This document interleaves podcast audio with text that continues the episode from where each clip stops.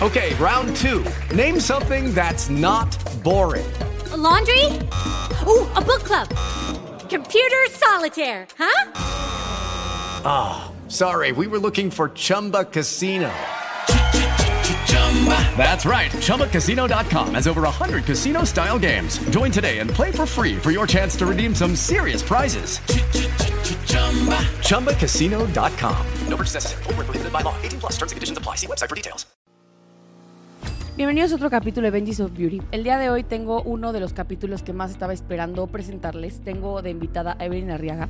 Evelyn Arriaga es parte de G2, eh, un venture capital y una consultoría que les va a volar la cabeza si están buscando guía y un líder que seguir en el mundo del emprendimiento. Evelyn tiene toda la experiencia en los negocios y sobre todo hoy nos va a contar de toda la terminología que se necesita saber para poder entrar a un eh, fondo de capital de riesgo o venture capital. Bienvenida Evelyn. Comenzamos. Bienvenidos a un nuevo capítulo de Benji's of Beauty. Yo soy Floriana y el día de hoy tengo una gran invitada en el, podcast. Tengo a Evelyn Arriaga. Les voy a presentar un poquito quién es para que la conozcan. Ella es Partner and Head of Deal Flow Investment en G2 Momentum Capital. También es reconocida por LAPCA en el 2022 como una de las top women investors en Latinoamérica y además también en el 2023 por Amex Cap y Women Index como una de las 50 mujeres en fondos de inversión en México. Evelyn, bienvenida a Benji's of Beauty. Ay, muchas gracias, Floriana. La verdad es que encantada de estar aquí. Creo que era necesario este capítulo porque no habíamos hablado de fondos de inversión, no habíamos hablado de cómo levantar capital y quién mejor que tú. Nada más, pues cuéntale un poquito a la gente de quién eres, qué has hecho y todo eso. Muchas gracias, Floriana. Gracias por la invitación. Encantada de estar aquí. Eh, a ver, les cuento un poquito acerca de mí. Yo soy Evelyn Arriaga, como bien dijo Floriana, actualmente soy partner de Health Momentum Capital, soy Head of Investments eh, en Health Momentum Capital, en el Health FinTech Fund. Yo inicié, de hecho, como consultora, de hecho, en Health Consultores, ahí fue donde conocimos a, a Floriana.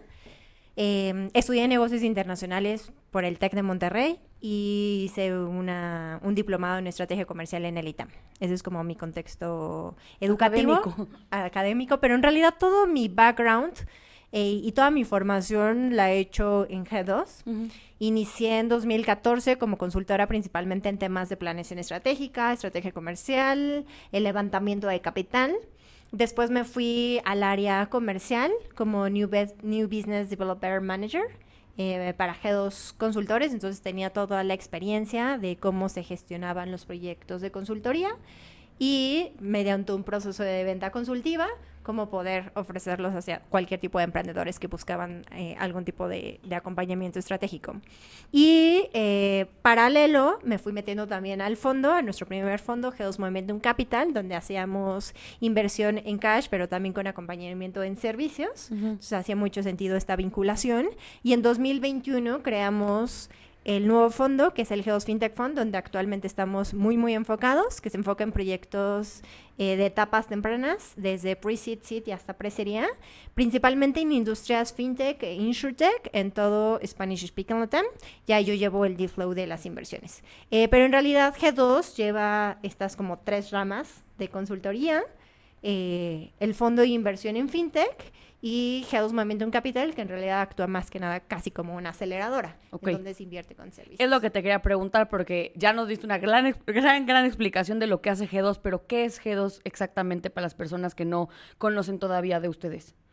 Pues G2, digamos que se podría dividir en tres. Entonces, la consultoría apoya a emprendedores en todo tipo de industrias, principalmente de base tecnológica, principalmente startups y scale-ups, eh, pero en realidad cualquier tipo de pyme que busque escalar sus modelos de negocio y llevarlos al siguiente nivel.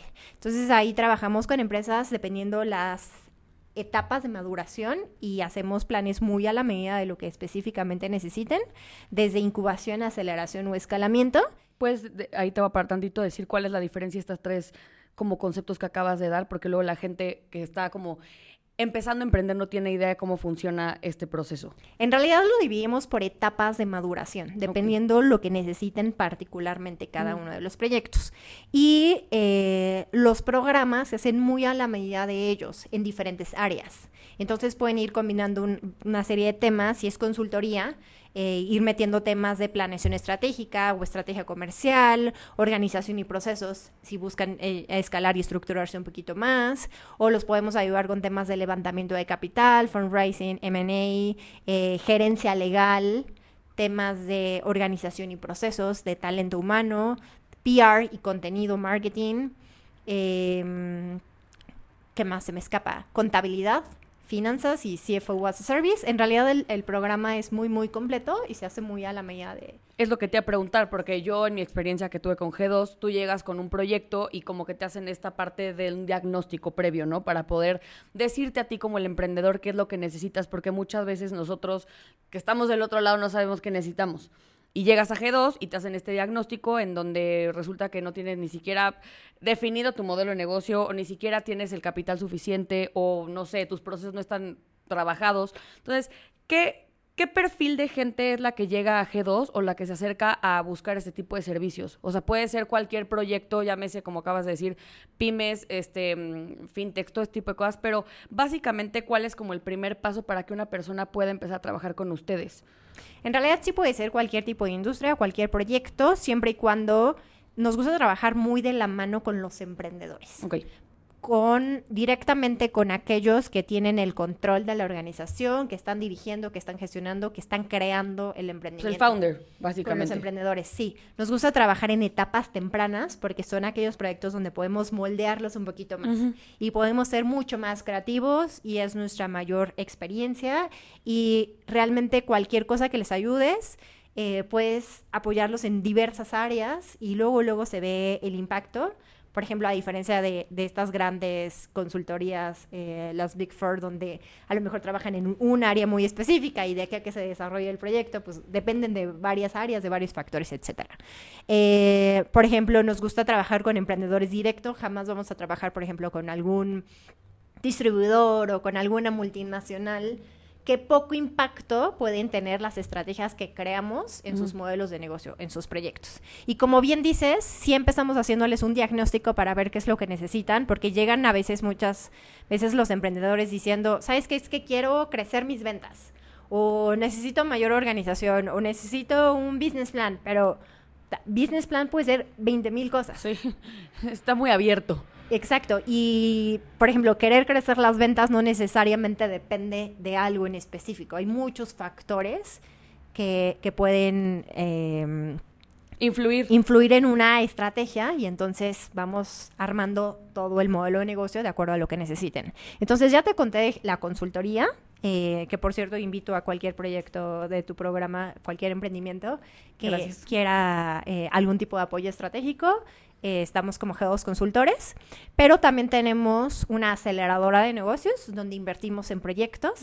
Eh, ahí sí buscamos que sean de base tecnológica, de etapas tempranas, que estén operando en México. ¿Podrías describir qué podría ser? Porque se escucha como muy técnico y que la gente pues como, ok, tecnológico, ¿a qué se refiere? Para que más o menos la gente sepa, un ejemplo podría ser, no sé, Nubank, por poner un ejemplo, o Clara, este tipo de empresas. Yo sé que ya son otro tipo de negocios, pero para que la gente entienda la diferencia de por qué hay fondos muy dirigidos tipo a fintech. O sea, ¿qué tiene el fintech o qué es la industria del fintech que realmente es tan atractiva para un fondo? Vale, voy a tocar esta segunda parte y ahorita te explico Va. cuál es la diferencia de proyectos de base tecnológico e industrias. Entonces, Geos Consultores es para cualquier tipo de, de industrias. Eh, y además tenemos el fondo Venture Capital, que se especializa en proyectos fintech, e insurtech, un poco de proptech también, eh, de etapas tempranas en todo Spanish Speaking Latam. Entonces, sí es muy importante esto que dices de la tesis del fondo a quien te diriges. Eh, la mayoría de los fondos Venture Capital busca apoyar proyectos de base tecnológica porque son los más escalables. Ok. Eh, cualquier proyecto de base tecnológica me refiero desde una plataforma SaaS, algún... Nos tienes que eh, escribir todo, Evelyn. Aquí lo que tratamos de darles información a la gente que está emprendiendo, que puede pensar que son temas súper difíciles, pero levantar capital o entrar a un fondo no voy a decir que es fácil, pero si lo entiendes, tienes una mejor manera de enfocarlo porque sí hay Ventures Capital como muy enfocados en ciertas cosas. Claro. Entonces, para que lo puedas explicar, qué es un Venture Capital, todo, vete a lo más, más básico. Ok, em, sí, perdón. y Tú qué te- bueno que me No, interrumpes. perdóname, pero es que justo sí me pasa que luego la gente es como, es que ni siquiera sé qué es un venture capital. La gente cree que la única manera de, de levantar capital es o adquiriendo deuda o, ¿sabes? Entonces, para deconstruirlo. Ahorita los llevamos a qué es un venture capital, con muchísimo gusto. Gracias. Eh, pero a ver, hay muchísimos modelos de negocio. El tema con los proyectos de base tecnológica, que es en lo que la mayoría de los fondos venture capital se fijan, es porque son más escalables. Es mucho más fácil hacer crecer una plataforma eh, que tiene eh, una plataforma web o una plataforma móvil. Tipo Uber, ¿ok? O sea, vamos a hablar un ejemplo, puede- podría ser con ese modelo. Exacto, un marketplace como Uber. Un marketplace es donde tienes ofertantes y demandantes, pero dentro de una plataforma tecnológica, dentro de una aplicación móvil o dentro de una, eh, una plataforma web. Eh, o puede ser, pues en realidad cualquier plataforma, cualquier software, lo que se te ocurra. Es más fácil escalar esos negocios, hacerlos crecer, llevarlos a otras geografías. O si estamos hablando, por ejemplo, de proyectos de belleza, que tenga un canal digital para que puedan comercializarlo por su e-commerce y que se pueda distribuir a varios medios, es mucho más fácil que si son proyectos uno a uno, ¿no? Eh, escalar, por ejemplo, un restaurante puede ser muy buen negocio, pero el negocio va a llegar hasta donde esté la capacidad instalada de las mesas. Sí. O sea, no hay manera de poner mesas flotando en un segundo piso que no existe. Exacto, a diferencia a lo mejor de un dark kitchen que opera a través de Rappi o Uber Eats, que son estas cocinas ocultas, ¿no? Entonces buscamos apoyar este tipo, este tipo de, de De negocios, proyectos. de proyectos. Eh, me preguntabas qué es Venture Capital. En realidad, Venture Capital es un vehículo de inversión que está gestionado por un general partner, que es quien decide en qué se va a invertir el proyecto. Tiene una tesis de inversión específica, una serie de lineamientos en donde se basa y estructuran en qué tipo de proyectos, regiones, industrias, etapas de maduración van a invertir. Eh, buscan, por supuesto, que un rendimiento a cambio de esta inversión y normalmente obtienen capital de unos limited partners, que no me voy a meter eso, de LPs, que es gente eh, que invierte su dinero eh, y entonces... Se crea el fondo. se- para crear el fondo, el general partner es quien lo gestiona, quien lo administra y quien decide en qué proyectos se van a invertir. Ok. Ahora, las empresas, hay muchos mecanismos para invertir.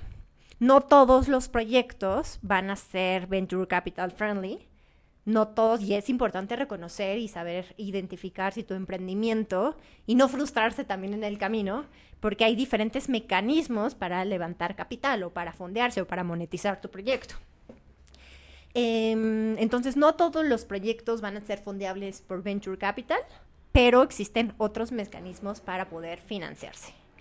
Eh, la mayoría de los emprendimientos, eh, tú lo has de saber muy bien, empiezan pues por bootstrapping, que es por el fondeo del capital que tiene uno mismo, de sus propios ahorros. De tu endeudamiento personal. O sea, literal. Exacto, y empiezas a trabajar en tu casa o empiezas a trabajar con tu propia computadora y con tus propios recursos en tu tiempo, ¿no? Eso, es, eso se llama bootstrapping. Eh, luego vienen los, invers- los inversionistas Friends Family, que también los mencionabas, que es gente que te conoce, a lo mejor tus familiares, amigos, Friends Family and Fans, o Funs, Fools, ¿no? La triple Sí, F. sí, la triple nos F. gusta más el, el fans. Sí, el pulso está muy feo. Pero es gente que va a invertir en ti porque conocen a Floriana. Y entonces, no sé, a lo mejor en tu caso, por ejemplo, tu esposo o tu familia, que te apoya porque creen el potencial que puede tener Floriana como emprendedora. Y a lo mejor no identifican bien tu proyecto de emprendimiento, pero quieren apostar en ti. Y es gente que a lo mejor y tiene los recursos económicos y a lo mejor podría no tener la gran experiencia en los negocios o en las inversiones y, y- y no importa. Pero estás de Em, acuerdo que sí es un vehículo formal, porque muchas veces las personas como de, bueno, me prestó dinero mi tío. O sea, lo tienes que evidentemente manejar de una manera inteligente también, porque si en algún punto estás buscando entrar a un fondo, pues empieza el tema de diluir a las personas y... Debería de ser. O sea, ¿cómo puedes tú evitar que la gente que haga un levantamiento de capital con Friends and Family en fans, vamos a llamarlos fans, eh, después no, no tenga que hacer como mucho, más bien que lo haga de manera correcta para que cuando entre un fondo o un inversionista un poco más formal, estas personas no se vean afectadas y que su lana no se haya perdido, porque luego ya ves que los fondos pues te quieren diluir prácticamente es el, es el foco central de, de, una inversión de un fondo. Que la persona inicial que haya creído en el proyecto y no tenga esta cantidad de dinero, pues se vaya para abajo un poquito. Eso es un mal inversionista. O sea, ah, ok. Porque, digo, te lo voy a decir de cara a... Nosotros como inversionistas no queremos trabajar con emprendedores diluidos. Si tú trabajas eh, si tú obtienes capital de un inversionista que busca tener la mayor participación de tu empresa, ¿qué va a pasar a largo plazo? Vas a perder la motivación de la empresa. Sí, te vas te a volver 1% un, ya te vale. un empleado de tu propia compañía. 100%. Entonces no queremos eso. Obviamente hay muchísimos inversionistas que buscan eh, querer tener la mayor propiedad de la compañía, pero no es el tipo de inversionista ideal que quieres tener. Y, y no se trata de eso y, y- y- y hay que tener mucho cuidado con eso. O sea, ¿tú estás entonces de acuerdo que eh, el founder o el creador del negocio se quede siempre con el mayor porcentaje de la compañía para que el interés no se pierda? O sea, ese es un consejo que tú le puedes dar como un fondo a una persona que esté buscando capital. Por supuesto, por ronda más o menos se debe ceder entre el 15-20%. Por ronda. Máximo por ronda. ¿no? Podemos hablar un poco de las rondas, porque la gente lo, escuch- lo escucha mucho y es como de, ajá, pero las rondas qué son, ¿por qué funcionan? ¿Por qué hay ronda A, B y hasta todo el abecedario? O sea, ¿qué son? Las rondas eh, son estos, estas etapas de levantamiento de capital y eh, tienen un monto definido de cuánto vas a levantar, para qué lo quieres levantar, para cuánto tiempo te va a dar de runway, eh, qué vas a producir, qué vas a generar, cuánto vas a crecer, con qué tipo de instrumento lo estás levantando, con qué evaluación lo estás levantando. eh, y eso es una ronda, ¿no? Y normalmente en, el mundo de VC se llama desde pre-seed, cuando a lo mejor tienes la idea o estás en una atracción inicial y estás empezando tu proyecto. Una ronda seed o ronda semilla es esta inversión. eh, ah, bueno, en las rondas pre-seeds normalmente invierten eh, desde ángeles inversionistas, que ahorita voy a regresar al tema de los otros. Por favor, los otros eh, tipos de inversionistas. tipos de inversionistas. Y o ahí existen algunos fondos venture capital que sí invierten en etapa temprana, como nosotros, por ejemplo. O sea, ¿ustedes sí aportan seed capital a cualquier, algún proyecto que le vean obviamente potencial? Sí. ¿O ustedes no dan dinero como si no hay ya cierta atracción? Sí, la atracción en realidad, digo, es ideal, pero no es necesaria. En Albo, por ejemplo, invertimos cuando tenían cero cuentas. Albo es este neobanco muy grande que empezó con tarjetas eh, de débito prepagadas. En México eh, y empezó con cero cuentas y nosotros le desarrollamos toda la estrategia y lo ayudamos a definir su estrategia de monetización y ver cómo iba a escalar. Sin embargo, sí tenía el negocio bastante estructurado y era un founder bastante inteligente, bastante capaz con mucho con mucho liderazgo. Ahorita vamos a hablar después sobre en qué se fijan los fondos para invertir, a pesar de que estén en etapas tempranas y a pesar de que puedan tener poca o mucha atracción. ¿Qué más te iba a decir? Ya me perdí un poco. An- luego, los tipos de inversionistas, Sí, ¿no? justo. Y Están, las rondas, primero los si quieres los tipos de inversionista y luego las rondas, este, íbamos a tocar si el quieres, tema de. los voy llevando como puntitos para ir ándale. hablando de la mano. Entonces, Friends, Family o Bootstrapping o Ángeles Inversionistas es cuando estás en una etapa pre-seed, ¿no? Que a lo mejor puedes tener poco o mucha atracción. Eh, la plataforma se invierte en desarrollo de la plataforma o a lo mejor tienes un MVP, un producto mínimo viable eh, y estás por lanzar o acabas de lanzar tu modelo de negocio eh, y se vale también invertir un poco en, en fondear los sueldos, pero y en desarrollo del modelo de negocio, aunque lo que se espera siempre en las rondas de inversión venture capital es que se invierta para crecer, para acelerar el negocio, ¿no? Luego vienen los ángeles inversionistas, que también pueden entrar en etapas muy tempranas, que a lo mejor y son estas personas que tienen, eh, son profesionistas, tienen capacidad financiera, tienen recursos económicos para invertir en empresas, pero a lo mejor también tienen un poco más de experiencia en la industria. Ya te pueden aportar mucho valor agregado. Un poco de know-how, no nada más lana. Networking, relación con otras compañías, con otras personas, te pueden agregar un poco más de valor a diferencia del valor que te puede dar tu tía, ¿no? Sí. No es que menospreciemos al tío buena onda que te invirtió, pero sí, o sea, esta etapa es importante también el cómo conectas con la gente. Y los ángeles inversionistas también son muy importantes en negocios a lo mejor un poco más tradicionales o, más patrimoniales. Encontrar aquellos socios que te pueden realmente aportar y meter en la industria, ¿no? Que, te agreguen conocimiento, relaciones, etc. te, voy a hacer una pregunta ahí, un poco un paréntesis, Evelyn. Para ti, ¿qué tan importante es un buen socio para un founder? O sea, para ti, ¿qué, qué tan, digamos, eh, puede mandar el proyecto a la luna, lo puede enterrar? O sea, ¿tú qué crees? Lo es todo. Un socio, un inversionista es como un matrimonio. Okay. Y entonces es súper importante encontrar con aquel que hagas fit, que te entiendas bien y, y que va a estar contigo en un largo plazo.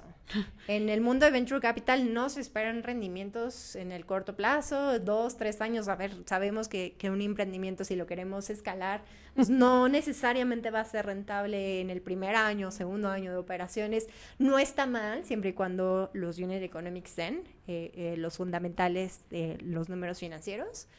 Eh, pero sí es importante que tengas buen fit, ¿no? Y que ambos estén compaginados en buscar lo mismo. Y de una cosa, ¿cómo buscas un buen socio? Porque muchas veces es, es que es mi primo o era mi amigo de la universidad y no necesariamente la gente que son tus amistades o tus relaciones cercanas tienen que ser tus socios. ¿Cómo se busca un socio que sea tu fit perfecto? Pues hay muchos caminos, LinkedIn es muy buen canal, existen redes de ángeles inversionistas, clubes de ángeles, em, existen, por ejemplo, las, las aceleradoras, incubadoras, que son instituciones con programas un poco ya más formales, que te aportan mucho conocimiento, mucha estrategia y te apoyan a desarrollar desde tu marca, los procesos de venta, las finanzas, el modelo financiero, te ayudan a conectarte con otros inversionistas, a prepararte para cómo levantar una ronda, te ayudan a hacer desde un demo day, una presentación de tu pitch, eh, una presentación de tu proyecto hacia otros inversionistas y normalmente estos sí toman una participación un poquito más relevante, no sé, entre 5 o 10%, es más o menos en promedio lo que toman la mayoría de las incubadoras o aceleradoras. Eh, que han crecido muchísimo. La verdad, hay, muchas, muchas te aportan un espacio físico además para que puedas trabajar ahí. Es un programa que dura algunos meses, muchos otros también son remotos eh, por la pandemia. Eh, globales, hay algunos que están especializados en ciertas industrias, en ciertos nichos o sectores, etcétera. Es, muy importante también conocerlos bien. Luego existen eh, los fondos Venture Capital, que son estos vehículos un poco más formales, más constituidos, que ya te hablé hace ratito sobre qué son. Y tienen, eh, son estos vehículos de inversión que invierten en startups, tienen una tesis definida, tienen tickets de inversión variados, eh, por ejemplo, la tesis en, el fondo FinTech, es invertir en proyectos FinTech, en InsurTech, en, Spanish Speaking Latam, o sea, todo Latam menos Brasil, eh, y de etapas tempranas. ¿Por ¿no? Brasil no por, por, el, idioma? O sea, literal, o por, el, por el idioma, la cultura, el mercado, el tema de inversiones extranjeras. O sea, Brasil siempre lo excluyen. Es que es, es, otra cosa, es otro mundo y además es un mercado bastante grande, muy grande. mucho más competitivo. Mucho más grande. Em, la tesis, por ejemplo, de la aceleradora G2 Momentum Capital es todo tipo de industrias, pero que operan en México. ¿Por qué? Porque tenemos más experiencia aquí y podemos trabajar más uno a uno con los emprendedores que a lo mejor están en etapa más temprana y que necesitan mayor acompañamiento. Entonces es muy importante encontrar, encontrar esta tesis. Existen también, por ejemplo, plataformas de crowdfunding o fondeo colectivo, donde es es un modelo donde participan eh, bueno, donde se fondea a través de una comunidad de inversionistas varios y es gestionado por una entidad y normalmente también te toma una participación a cambio de ayudarte a levantar capital. ¿Qué tanto funciona el crowdfunding? Porque yo es algo que nunca, o sea, yo la verdad es que he tenido ya algunas experiencias levantando capital y ninguna con crowdfunding, o sea, no, no sé bien cómo funciona. Cada vez más pero mm, es, es un mundo que acaba de ser regulado. Existen pocas entidades que ya están reguladas como crowdfunding. Yo te voy a decir, se los recomiendo un poco más para aquellas empresas de cara al consumidor. ¿Por qué? Porque es un muy buen mecanismo en donde los inversionistas se pueden sentir como socios del proyecto y apoyar en cierto proyecto específico. Un modelo que sea más business to business, que es más estratégico, a lo mejor va a ser un poquito más difícil de difundir. Entonces, sí, no es para todos. Ok, es más como un B2C. Yo diría que sí, aunque en realidad hay de todo. De todo, ok. Eh, existen también families offices, que eh, son empresas que gestionan el patrimonio y, y, tienen una tesis de inversión mucho más variada. Que tiene un poco función de fondo, ¿no? Al final tienen como dinero asignado para ciertos proyectos de inversión un poco a riesgo. O sea, lo que quiero llegar Exacto, es que... gestionan el patrimonio Ajá. de su familia, pero invierten en cosas más variadas. Digo, ya hay que estar medio forrado para tener un family office, esa parte, sépanla, porque hay mucha gente que es como, bueno, yo abrir uno, y sí creo que es importante que tenga como cierto ticket, ¿no? O sea, que no sean así de 5 mil pesos. Digo, no por hacer chiquito a nadie, pero sí creo que por el tema de el tiempo que implica, el, el esfuerzo y todo, sí, pues a lo mejor que se busque que el ticket sea un poco más grande, ¿no? Claro, sí, sí es importante, pues a lo mejor inclusive diversificar, ¿no? Buscar inversionistas varios que te puedan agregar valor. Eh, por ejemplo, en G2 no hacemos tickets demasiado grandes, hacemos tickets en promedio de 100 mil dólares. Eh, pero aportamos mucho valor estratégico. Entonces, si estamos hablando de una ronda de 1, 3, 5 millones, pues a lo mejor nuestros 100 mil dólares obviamente son bienvenidos. Claro, Para claro. nosotros es, es, es Claro que es bienvenido. mucha capacidad económica, mucho esfuerzo, pero eh, aportamos, podemos aportar mucho más que solo capital, ¿no? Sí, yo, yo era lo que vi en G2 fue esta parte del acompañamiento y sobre todo la parte de estructurar. O sea, porque, y más cuando eres emprendedor, como que puedes tener muchas ideas, pero tienes algunas áreas un poco no tan desarrolladas. En mi caso, el tema financiero no precisamente sea- es lo mío. Y el tema de logística y el tema como de la operación. Y la verdad es que me ayudaron muchísimo a estructurarlo y como entenderlo. Y sobre todo poder gestionarlo sin confundirme. Eh, Es que emprender es, eh, o sea, es una cosa... Emprender no es fácil, No, mis no es fácil, respetos para los emprendedores. Sí. Y el último, el último canal, eh, podría decir que son los Corporate Venture Capital, que son muy parecidos a los fondos Venture Capital, eh, pero son gestionados por una empresa, por un corporativo, y a lo mejor se enfoca y tiene cierta experiencia en cierta industria y te puede dar todo el know-how de la empresa, que es nada despreciable. ¿no? Digo, no sé si mi pregunta esté tonta, pero sería tipo un SoftBank. No, ¿O es- un SoftFund es un Venture Capital. Eh, puede ser un FEMSA Ventures o un Mm, ya, Cemex ya, ya, ya, Ventures. ya, ya te entendí. O sea, dentro de como GBM Ventures, por ejemplo. Ándale. Ya te entendí, sí, ya, ya O entendí. sea, es un corporativo, sí, una que ya empresa tiene esa área que desarrollada para. decidió invertir en proyectos. ¿Por qué lo hacen estas empresas? Porque se les es más fácil apoyar emprendimientos eh, innovadores que desarrollar la tecnología ellos mismos o, o les abren la visión de negocios o los ayudan a, a expandirse o a relacionarse sus propias marcas. Me parece muy inteligente que hagan eso. Pues ya tienen el recurso económico, ya nada más les falta un poquito de creatividad de la calle. Exacto, creatividad o diversificar sus inversiones, no sé, hay, hay muchos mecanismos. Eh, ¿Y en qué se fijan los fondos o los inversionistas? Eh, lo principal, sobre todo en etapas tempranas, es en el equipo emprendedor, el talento. Más bien, los fondos en qué se fijan para pues, eh, trepar un emprendedor y decir, ¿sabes qué? Sí me gusta el caballo, me, más bien me gusta el jinete. Esa frase es muy de Venture Capital, que se invierte en el jinete, no en el caballo, o sea, en el emprendedor, en el talento.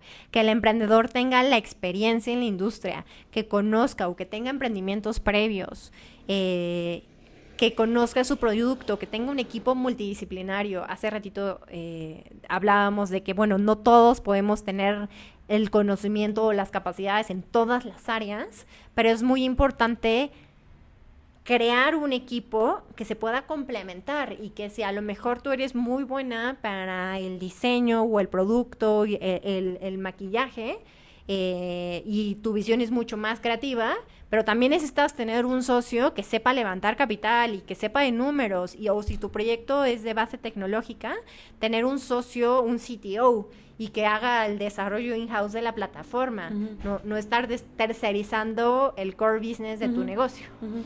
Em, en eso, en el talento, que sea líder, que sepa pichar, que sepa presentar, que te transmita, que sepa pichar es como vender también hacia el- de cara a los inversionistas, ¿no? que sepa vender, que conozca el negocio, que esté involucrado en absolutamente todas las áreas del negocio. Yo siempre les hago preguntas de todo tipo de, de la industria, del comercio, de cómo está en la parte comercial, de cómo está en la parte de procesos, de cómo está en la parte de finanzas, de levantamiento, de todo. Y necesitamos que estén involucrados en todas las áreas. Y si no, que crean su equipo o que se dejen asesorar para poder tener esta visión. Eh, y el último tema es que no estén demasiado diluidos. Entonces, para nosotros es lo más, más importante el talento. Puedes tener un super equipo y a lo mejor el modelo de negocio o la estrategia de monetización o la estrategia de segmentación no era la ideal, pero si tienes muy buen talento vas a saber pivotear y vas a saber encaminar y tomar el rumbo correcto eventualmente. Ok. Dime una cosa, ¿cuáles son las mejores características del pitch perfecto? O sea, si tuvieras que hacer como una, una listita de cinco elementos, ¿qué, ¿qué, armaría el pitch perfecto para un este, emprendedor levantar capital en un fondo? Ok, eh, son más elementos que solo cinco. Pues échate 10, los que quieras. Yo la verdad es que todos los días mi trabajo es evaluar pitches, todos los días. Yo creo que al año evalúo más de 600 proyectos diferentes. Madre Pero a ver, les voy a decir como la estructura de un pitch ideal, que es lo que debería de tener. Eh, empieza con una portada, una introducción, el logo de la compañía, una breve frase que describa qué es lo que eres o cuál es tu visión, ¿no? Después empezar fuerte con la problemática. ¿Cuál es el problema que vas a resolver? ¿Por qué la competencia no lo puede enfrentar? Puedes contar una historia acerca de la problemática. Eh, el chiste es hacerlo lo más real posible, generar, buscar generar el mayor impacto posible y si lo pueden expresar la problemática en números, mucho mejor. Ok. La relevancia del problema. Contabilizado, cuantificado. O sea, eso se Porque, ¿qué tan relevante es este problema? Ok. ¿no? Luego viene la solución, porque mi proyecto va a resolver este problema, porque tu solución es tan especial, eh, cuál es tu salsa mágica, qué es lo que estás resolviendo. Sí, cuál es el diferenciador, ¿no? A lo mejor de tu proyecto. Exacto. El mercado es súper importante, es algo que evaluamos muchísimo, qué tan grande es el mercado, qué tan relevante es el mercado. Eh, a qué segmento van, cuántos hay, cuántos compran, cuál es el ticket promedio, cuál es tu TAMP, tu SOMP, tu target, eh, tu total addressable market, eh, hacia dónde te estás enfocando, cuánto vale toda la industria. Eh, y aquí sí es súper importante hablar de números, ponerlo en términos económicos, en términos de personas, hablar también de tendencias, de cómo se está viendo la industria a futuro, eh, etcétera.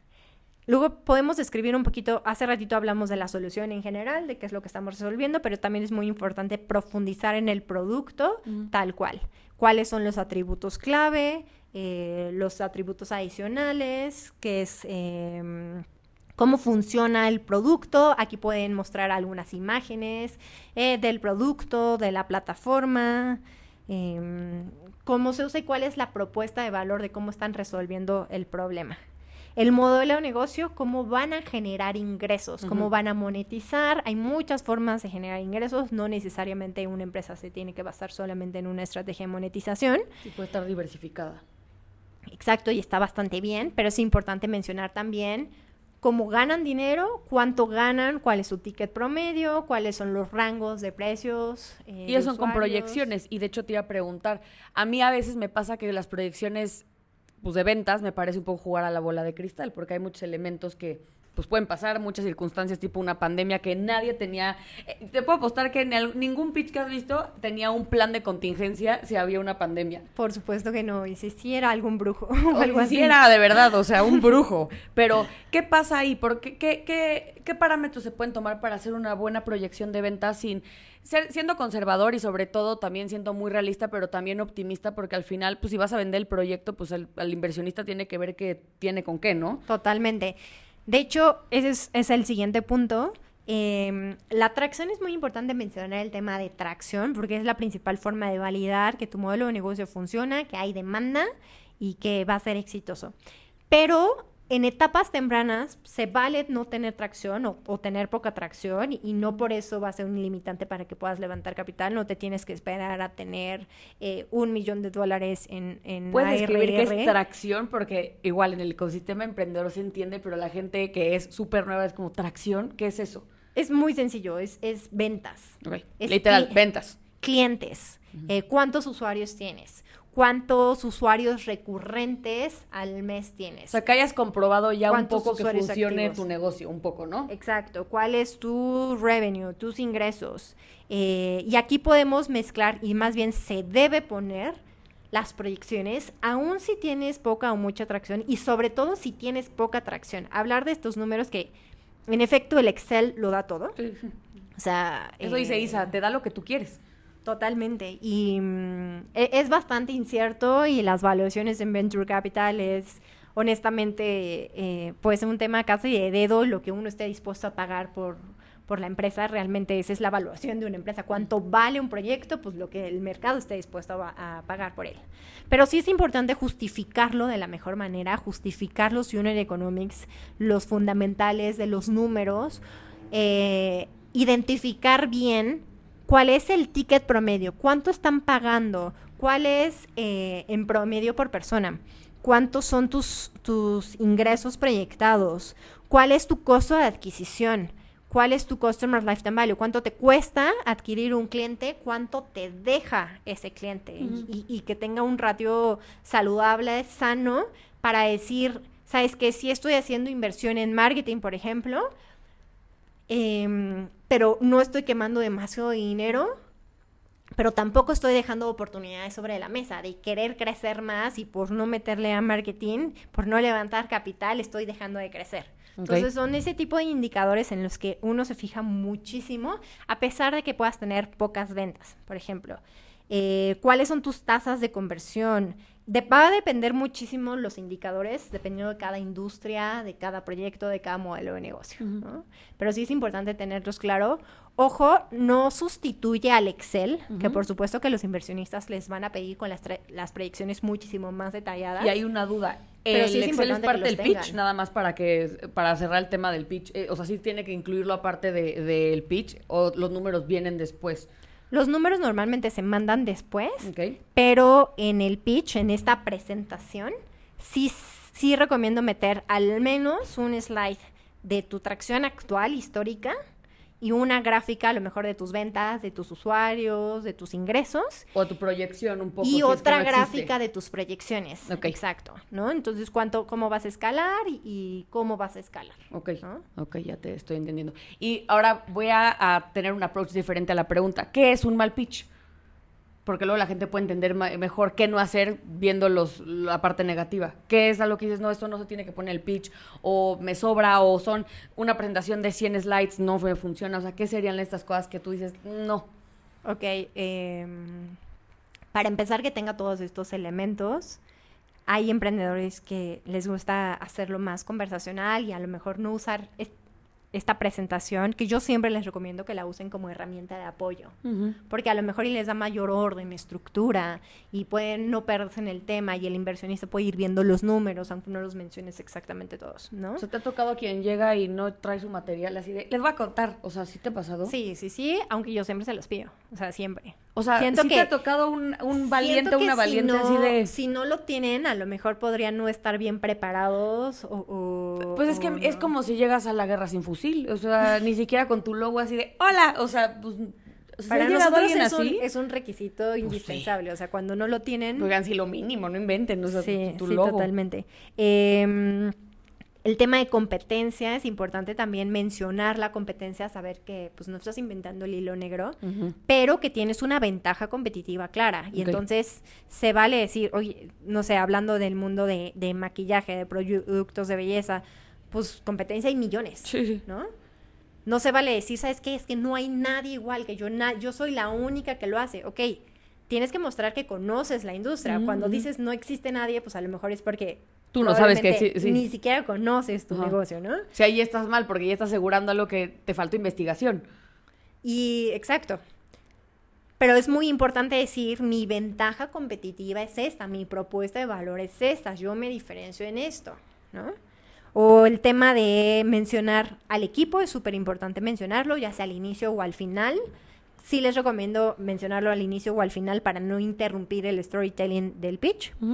Eh, otro error muy común es no poner los términos de inversión. Si estás haciendo un pitch para inversionistas, es muy importante definir cuánto necesitas, para qué lo necesitas, con qué instrumento financiero, cuánto te va a dar, cuál O es sea, el mi duda destino de es, los cuando, recursos. lle- cuando tú llegas ya a esta Ya parte del pitch, que ya tenerlo tienes que definido. tenerlo definido. O sea, es como, ok, ¿y qué vas a hacer con la lana? Bueno, pues no sé, el 50% de esto se va para marketing, esto para producción, shalala. O sea, tienes que ya tener toda esa Que información. eso sí es un error bastante común, o sea, parece irrisorio, pues, si estás levantando capital deberías tener por algo, pero muchas veces no lo ponen o dicen, ¿sabes qué? Es que aún no sé bien cuál es mi evaluación o mi evaluation cap. El cap eh, eh, es el techo de evaluación que se usa en un instrumento que se llama SAFE, eh, eh, Future of Equity Agreement. Eh, que se usa mucho precisamente cuando la evaluación es un tanto incierta, ¿no? Pero al menos este techo de evaluación, este evaluation cap, sí tiene que estar bien definido. O sea, mínimo llegar con noción del número que necesitas, ¿no? Ya ¿Cuánto siguiendo- estás dispuesto, cuánto necesitas y qué participación estás dispuesto a ceder y para qué? Sí es súper importante que lo tengan definido, no se vale decir, sabes que luego lo hablamos, eh, porque pues si no, pues haces perder el tiempo a ambas partes, a ¿no? ¿Qué tal partes. si la evaluación está muy cara? Pues, pues para qué estamos perdiendo el tiempo también como inversionista, ¿no? Eh, y al final les recomendaría también dejar los datos de contacto por si a lo mejor puedo promoverlo con otro, otro fondo. Eh, para nosotros es muy importante, por ejemplo, dentro de nuestra tesis de inversión, saber que van de la mano de otros fondos que los acompañen a un- desde etapas tempranas a una serie A, a una serie B. Ok. ¿no? Y, y poder compartir, ayudarles a lo mejor a compartir, o si están haciendo un demo day un pitch virtual, pues que la gente tenga tus datos de contacto para buscarte. eh, es algo muy básico, pero súper recomendado. ¿Cuánto dura el proceso de levantamiento de capital si vas a entrar con un fondo? Que generalmente podríamos conocerlo como due diligence, en el caso que, que te dicen que sí. ¿Cómo es el proceso cuando te dicen que sí y luego para que te den la, la lana? ¿Cuánto tiempo pasa? ¿Qué, qué- qué pa- cosas pasan? Mira, en una ronda total, eh, digamos una ronda SID, el proceso puede llevar, no sé, seis meses, aunque últimamente en el último año se ha extendido a, a un poco más, a seis o hasta nueve meses. Para que te suelten la Eh, lana. A veces un año, sí. Para Ah, todo el proceso de una ronda, digamos, que quieres levantar 3 millones de dólares, 5 millones de dólares, no. O no sea, sé. digamos que depende el monto un poco. Depende un poco el monto. Cada, un inversionista, un proceso con cada... Porque vas a tener que pichar muchas veces. No te van a decir que sí a la primera. sí, sí. Y vas a tener que tocar muchísimas puertas. Y ese es otro consejo. eh, sepan aprender de los nos. Sepan escuchar la retroalimentación de todos los inversionistas. Y entonces es un proceso que a lo mejor se vuelve muy, un poco largo y que el emprendedor tiene que tener la habilidad y la resiliencia para seguir pichando y este empuje y saber pichar es parte eh, de su día a día, de, de las actividades clave del, del emprendedor. El emprendedor que llega y nos dice, sabes que no me gusta pre- emprender, no me gusta Pichar. pichar, pues, Pues, vete a dedícate a emprender otra cosa, Sí, porque pues sí, empléate porque está imposible. y sí, como dices, la resiliencia es básica para que la gente pueda seguir adelante y un poquito de, de- de locura, porque si no, al- te van a decir que no muchas veces, de verdad, es, es algo bien frustrante, muy frustrante. Pero un proceso con un solo fondo, por ejemplo, nosotros, que es un, una- un proceso relativamente rápido, porque es un fondo de etapa temprana, puede ser, no sé, de entre un mes, más o menos. Hay procesos que los hemos cerrado en semanas, un poco más rápido, y hay procesos que se llevan, no sé, hasta dos, tres meses, dependiendo de cada emprendedor. Nosotros en promedio alrededor de, de un mes. Sí nos gusta conocer muy bien al proyecto, al emprendedor, hacerles el due diligence, evaluar tanto la forma de pichar como el producto, la plataforma tecnológica, estudiar bien sus financieros, su desempeño comercial, su desempeño histórico, sus proyecciones, eh, entender en, en aspectos de producto, si es un producto físico o es un producto digital, eh, hacer algún mystery shopping para ver cómo Sí, funciona o entrevistar a alguno de sus clientes. y una vez que ya Eh, el soltaste proceso es variado del due diligence. el dinero, ¿cómo lo cuidas tú como fondo? O sea, ¿cómo que hay citas, eh, bueno, no son citas, pero más bien como hay reuniones mensuales, hay que presentar algo al mes para que vea la persona que invirtió el dinero qué está pasando con la lana, porque pues seguramente puede pasar pues desvío de fondos. Entonces, ¿cómo cuidan el dinero los fondos? El seguimiento va a depender de cada uno de los inversionistas. Hay inversionistas que les gusta tener eh, seguimiento muy uno a uno. Por ejemplo, en el caso de G2 Momentum Capital, como los apoyamos también en temas estratégicos, pues podemos saber en el día a día cómo están y qué les falta y apoyarlos, ¿no? No solamente les damos capital, sino también eh, nos metemos muchísimo en el día a día en la operación de la estrategia, pero no todos los fondos lo hacen. Entonces hay algunos inversionistas que a lo mejor tendrán una reunión una vez al mes o a lo mejor te pedirán un reporte mensual o un reporte trimestral.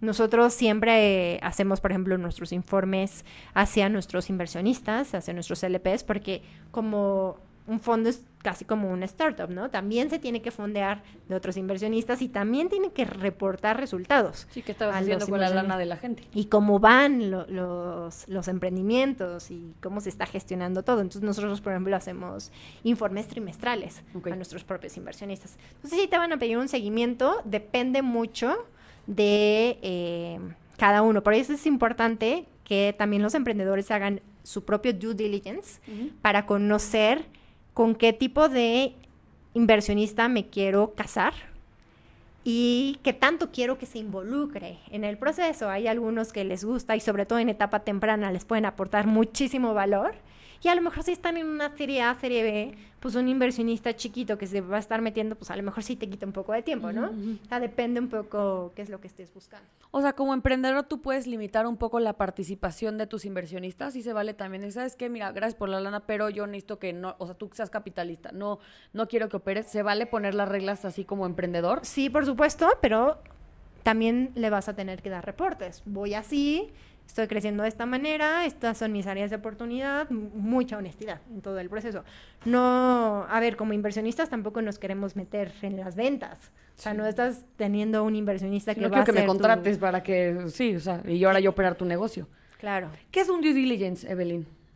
Es este proceso de evaluación de las compañías, ¿no? Entonces yo te decía que evaluamos eh, la plataforma, el desempeño financiero, las proyecciones, la, mm, el producto, nos metemos también mucho a la parte legal, cómo están estructurados, cómo están los contratos, cómo están los contratos futuros, cómo está el pipeline. Es este proceso de evaluación. Podríamos decir que es como un escáner del proyecto para que puedas ver cómo está funcionando y ver si es viable y si no te estás metiendo a lo mejor en un proyecto que está fondeado, a lo mejor voy a decir algo lavando lana y ese tipo de cosas. Exacto, es conocer, es este proceso para conocer bien el proyecto. En la primera reunión no va a salir absolutamente toda la información. De hecho, por ejemplo, el pitch sirve para tener este primer acercamiento y mostrar este interés y si te fue bien, pues entonces si haces un proceso de due diligence o de evaluación de cada una de las oportunidades de inversión mucho más a fondo. Y ya después te van a mandar mucha más información. Em, pero sí es todo este proceso para conocer. Oye, dime una cosa para ir cerrando. ¿Cuáles son las industrias más como hot en este momento para invertir como fondo? O sea, que digas, híjole, es que este, me llegó un proyecto tal versus uno que a lo mejor tiene que ver con tecnología y... ¿Qué, ¿Qué, está buscando un fondo ahorita para invertir?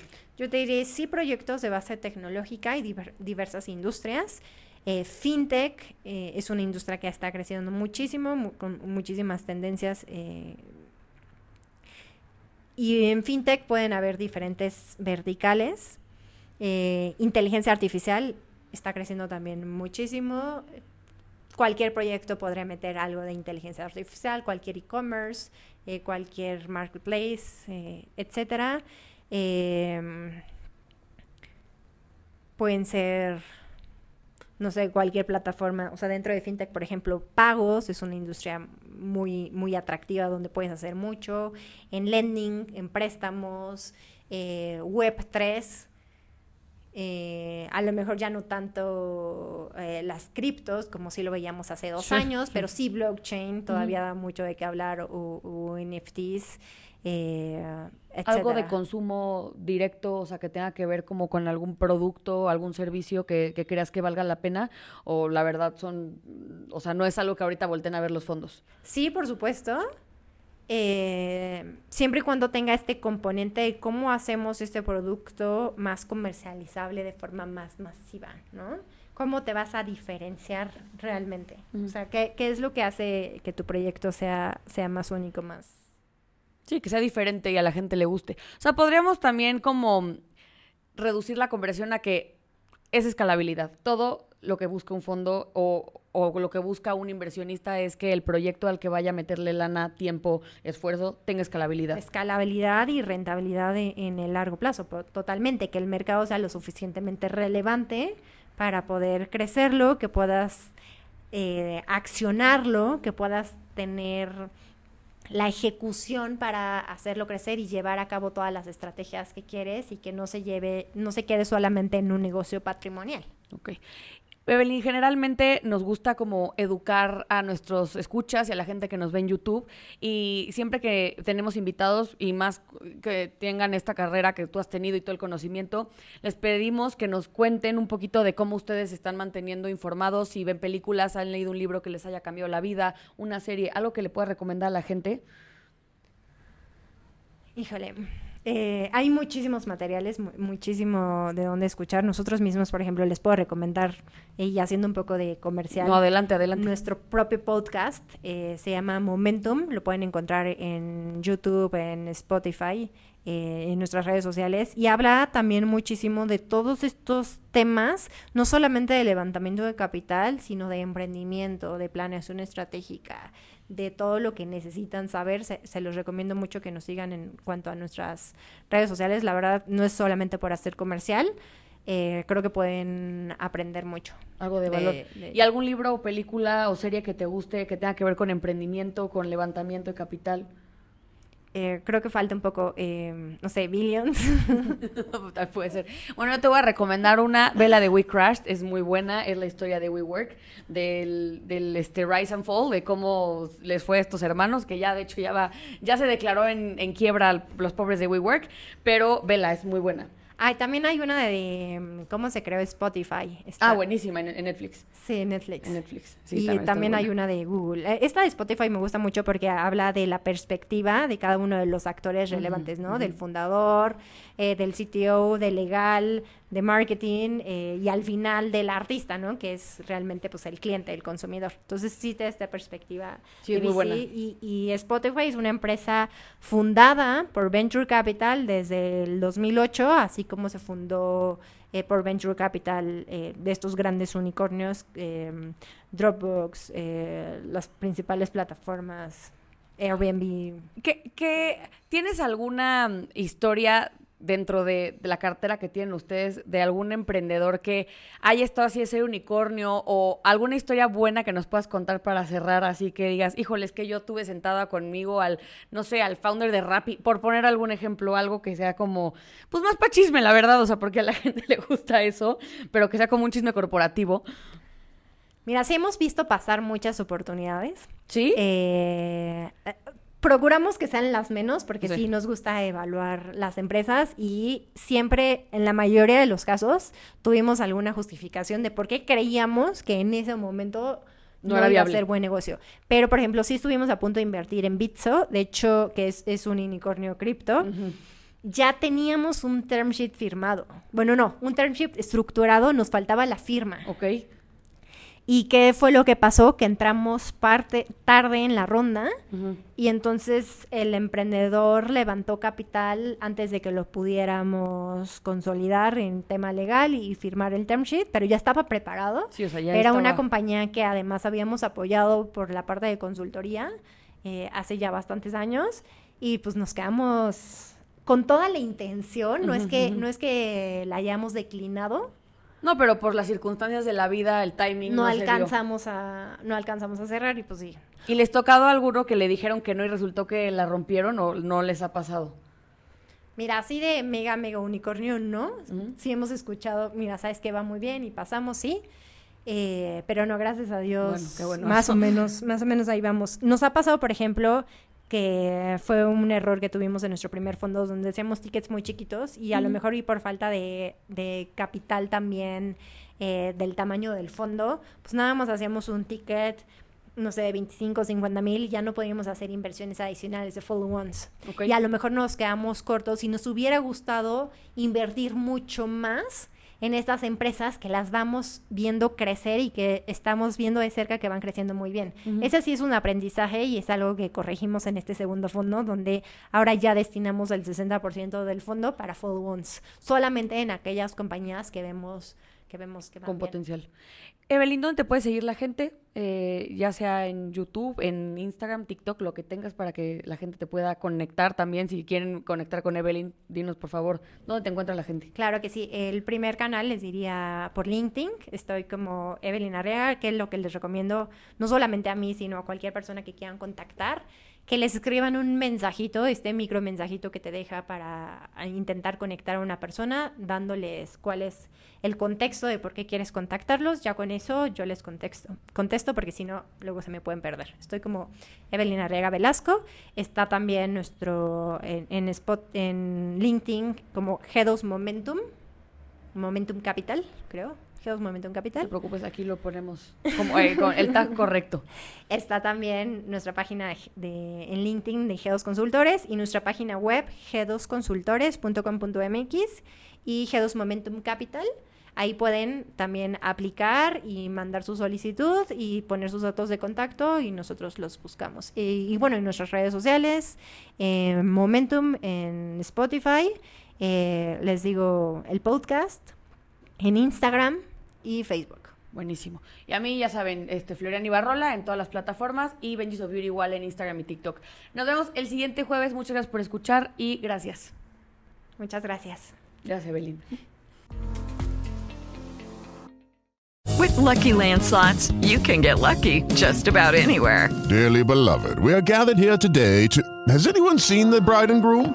Sorry, sorry, we're here. We were getting lucky in the limo and we lost track of time. No, Lucky Land Casino, with cash prizes that add up quicker than a guest registry. In that case, I pronounce you lucky.